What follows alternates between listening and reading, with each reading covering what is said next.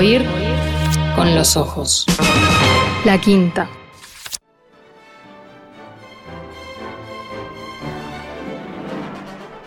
Hoy en Biblioteca País, primero la pregunta de siempre, ¿no? Los oyentes de Oír con los Ojos, ¿están leyendo en Biblioteca País? ¿Encuentran lo que buscan? ¿Tienen títulos para sugerir su incorporación? Recuerden que hay muchos eh, mecanismos para eso. Para pedirle a los bibliotecarios de Ceibal que compren, que incorporen, que sumen. Bueno, por favor compartan ¿eh? con nosotros sus experiencias, escribiendo en cualquier momento a oír con los ojos radiomundo.ui.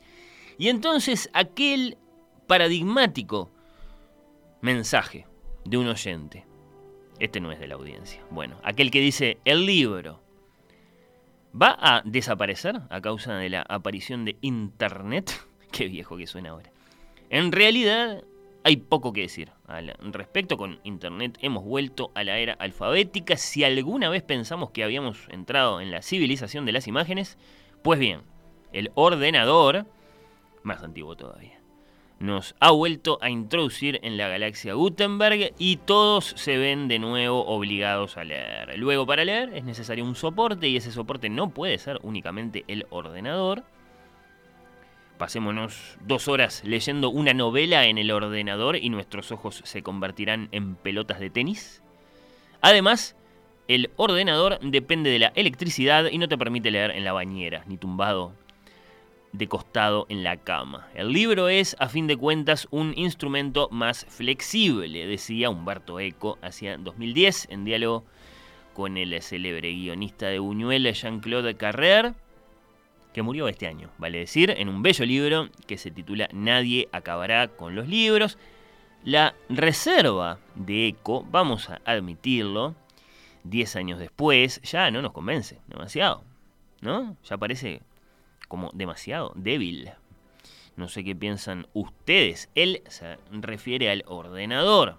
Astutamente acaso en favor eh, del libro de papel, porque claro, sí, leer en la computadora, en la vieja computadora, es muy incómodo, ¿no? En 2010, los iPads y los ebooks, los ebooks, los ebook readers, habría que decir, bueno, eh, ya existían, es cierto, eran más bien nuevos en ese momento. Hablamos de dispositivos que ciertamente te los podés llevar, sí, a la cama o a la bañera, como quería él, sin ningún problema, lo mismo que un libro tradicional. Y entonces, claro, sí, 10 años después de aquellas palabras, de aquellas expresiones del gran Humberto Eco, hoy, bueno, esa reserva frente a la lectura en la pantalla ya no nos convence tanto. Por supuesto, el gran protagonista de esta historia, o al menos uno de los grandes protagonistas de esta historia, es ese inefable personaje llamado Jeff Bezos. En 2004, este señor, el fundador y director ejecutivo de Amazon, le pidió a los más astronautas de sus empleados que desarrollaran la mejor tecnología concebible antes que pudieran hacerlo sus competidores, Steve Jobs y compañía, que de hecho lo estaban haciendo, para leer en la pantalla. El primer nombre de este proyecto, que coexiste de manera perfecta, entonces eh, significativamente, ¿no? Con el desarrollo del primer iPhone, que también arranca allá por 2004. El primer nombre, decía, de este proyecto era Fiona. Fueron dos señores llamados Michael Cronen y Karim Ibma los que propusieron llamar al libro infinito, que pronto fue el resultado de aquellas arduas labores, Kindle, que es una palabra con mucha carga de acción, ¿no? Se dice, de hecho, en, lenguaje corriente, to kindle something, significa encender un fuego, ¿no? Y si lo queremos entender así físicamente, tenemos que pensar en la palabra inglesa para vela, que es la palabra candle, ¿no? Suena bastante parecida. Hay una llama en Kindle y por lo tanto lo que hay es una luz, la luz que buscaban estos señores para este nombre, evidentemente, la luz que según Humberto Eco deja los ojos como pelotas de tenis, salvo que más de 15 años después de aquel momento de aquel primer desarrollo, de aquella primera chispa, quienes tienen los últimos modelos del Kindle, como Lucía Campanella, podrán atestiguar que te podés pasar varias horas con él y ni siquiera se te van a convertir en pelotas de golf. Los ojos lees lo más bien. El Kindle original data de 2007. La maravilla, ¿no? Los infinitos libros en menos de 200 gramos y en un par de clics. Desde entonces hemos tenido varias versiones que han ido introduciendo toda clase de, bueno, mejoras, nuevas prestaciones.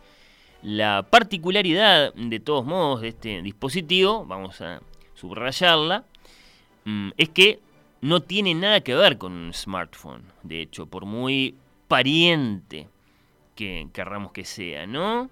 Se le parece en su tecnología touchscreen y tantos otros detalles. No tiene nada que ver con un smartphone en el sentido de que se postula a nuestra atención y a nuestro uso como enteramente libre de distracciones. ¿no? Si tenés un Kindle, lo tenés para leer libros, no para sign up en las redes sociales, ni para navegar, ni para jugar juegos, ni para mandar audios de WhatsApp a tu novia. Bueno, lo tenés para leer. Cuando apareció, el Kindle preocupó a, bueno, editores y a libreros de todas partes del mundo, como era lógico. Solo en los primeros tres años, hasta 2010, ya se habían vendido, bueno, no sé, alrededor de 5 millones de Kindles, lo que parecía presagiar un reemplazo, ¿no? Una sustitución masiva de libros de papel en las casas y en las bibliotecas de los lectores comunes como uno. Ese reemplazo de todos modos no ocurrió, como bien sabemos. Hoy la lectura en la pantalla y la lectura en papel parecen convivir pacíficamente. Por mi parte no tengo Kindle, pero sí visito regularmente Biblioteca País de Plan Ceibal en, en el iPad, ¿no? Que acá lo tengo conmigo, me resulta extremadamente cómodo, placentero. Diga que no tengo bañera, de lo contrario, siquiera por provocar a Humberto Eco, me tendería nomás como un bacán a leer sumergido. Mm, bueno, los iPads no están pensados para eso. Los Kindles sí. De hecho son resistentes al agua. Así que bien podría ser. Ahora mismo estoy leyendo, de hecho, eh, en, mi iPad, eh, Bajar es lo peor, que es el primer libro, el veinteañero primer libro de Mariana Enríquez, que ciertamente se puede leer acá en Biblioteca País, y que por lo que estoy descubriendo es una novela joven, sí, muy sexual, un poco drogona, como era de esperar para una Enríquez de secundario, que dice, escribí la novela de noche, de eso me acuerdo, y tardé bastante en terminarla, algunos años. También recuerdo perfectamente por qué la escribí. Los dos protagonistas de la novela, Narval y Facundo, vivían en mi cabeza y tenía que desalojarlos porque no me dejaban lugar. Constantemente pensaba en ellos. Eran un concentrado de mis obsesiones adolescentes, que son muy parecidas dice Mariana Enríquez, a mis obsesiones actuales, el vampirismo, el sexo entre hombres, la turbia belleza bodeleriana, la belleza injuriada de Rimbaud, la literatura fantástica y de horror, los subterráneos, los demonios, River Phoenix, Keanu Reeves, Lestat y Luis. Bajar es lo peor. Fue una especie de reescritura de mi mundo privado y entrevista con el vampiro, pero ubicada en Buenos Aires. Dice esta autora en la nota previa, en el prólogo de este Bajar es lo peor. Lo tengo, sí, en Biblioteca País, en el iPad. Y me parece que, bueno, mm, era importante empezar a conocer, es mi caso, ¿no? A esta autora con la que hemos conversado hoy acá en el programa por su primer libro. Y lo estoy leyendo con todo placer, en el iPad, ¿no? Eh, hay varios otros libros de, Mariana Enríquez en nuestra biblioteca de la pantalla favorita. Está, por ejemplo, su celebrado, su finalista del Booker, Los peligros de fumar en la cama. Se puede leer acá también.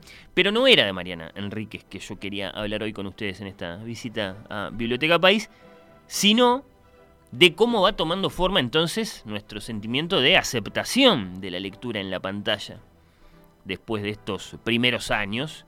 Son primeros años, ¿no? Todavía muy poquitos. Hemos dicho que el Kindle aparece en 2007, es decir, hace nada. Para los tiempos de la historia de la lectura es antes de ayer, eso. Y es que hay un gesto histórico muy notable ya en estos primeros años, ¿no? El descenso de las ventas de los libros digitales, explosivas primero, estables después, entre el 15 y el 20%, dicen. Estas son estadísticas de todos modos muy difíciles de, bueno, manejar con certeza. Lo cierto es que sí, que las ventas de libros digitales se estabilizaron y conviven hoy con las ventas de audiolibros, de préstamos digitales, como estos que hacemos acá en Biblioteca País, y por supuesto con la vieja y querida venta de libros de papel. Entonces este es el momento en que sentimos como nunca el sinsentido de la reserva frente a la lectura en la pantalla. Queda muy viva todavía una cierta expresión de esa reserva, ¿no? Lo que llamamos fatiga visual, sí, pero ¿qué más? Es cierto lo de la fatiga visual, sobre todo porque uno trabaja en la computadora, después anda con el teléfono por la vida y bueno, de pronto cuando va a leer de noche no quiere leer en la pantalla. Pero, aún así, ¿cómo resistirse, sí, a la comodidad de estos libros infinitos que todos tenemos? ¿No? Y entonces la reserva frente a la lectura en la pantalla eh, cae en lo que podríamos llamar la rima de la historia, ¿no? Quejarse o renegar de leer libros en un Kindle o en un iPad, o en una tablet o en una laptop o en lo que sea, se parece mucho a lo que habrá sido en su día quejarse tres o cuatro siglos antes de, Cristo, eh, como, Platón eh, y su invectiva contra la escritura y los libros, bueno, de eso, del primer libro, ¿no? Cuando lo que se defendía era supuestamente la memoria y la inteligencia, ¿no? En contraposición a esto que era un objeto, en definitiva, un objeto entre los objetos. ¿No se parece un poco a eso? Ahora quejarse de la lectura en la pantalla. Ni que hablar, quejarse, como tantos monjes copistas supersticiosos, que no concebían la desaparición del libro copiado a mano, del maravilloso invento de Gutenberg. Hasta aquel año crucial, 1453, el conocimiento y la ficción se guardaban en manuscritos, ¿no? elaborados por monjes. Con la invención de la imprenta, luego, la cantidad de ejemplares posibles de un libro creció de golpe. En unos pocos años, no vamos a decir que todo el mundo leía, sería un disparate, pero sí, mucha más gente empezó a leer, sí, eso es verdad cuando los primeros libros impresos por Gutenberg entraron al mercado en Alemania, fueron una gran novedad.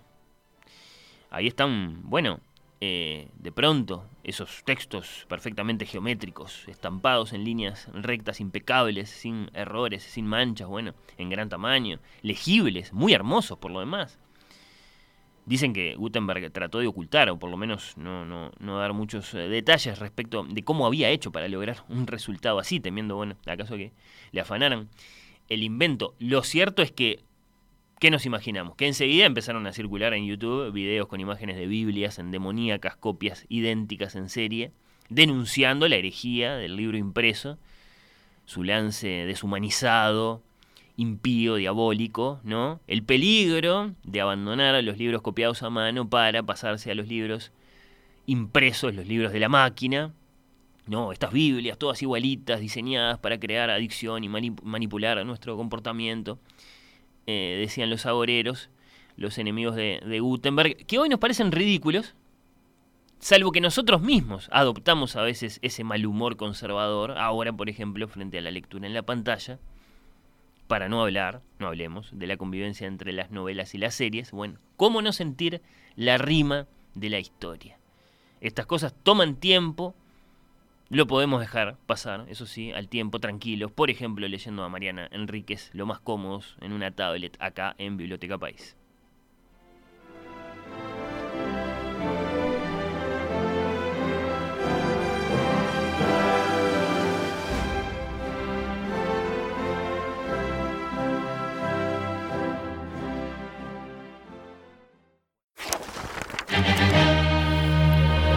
Oír con los ojos. La quinta.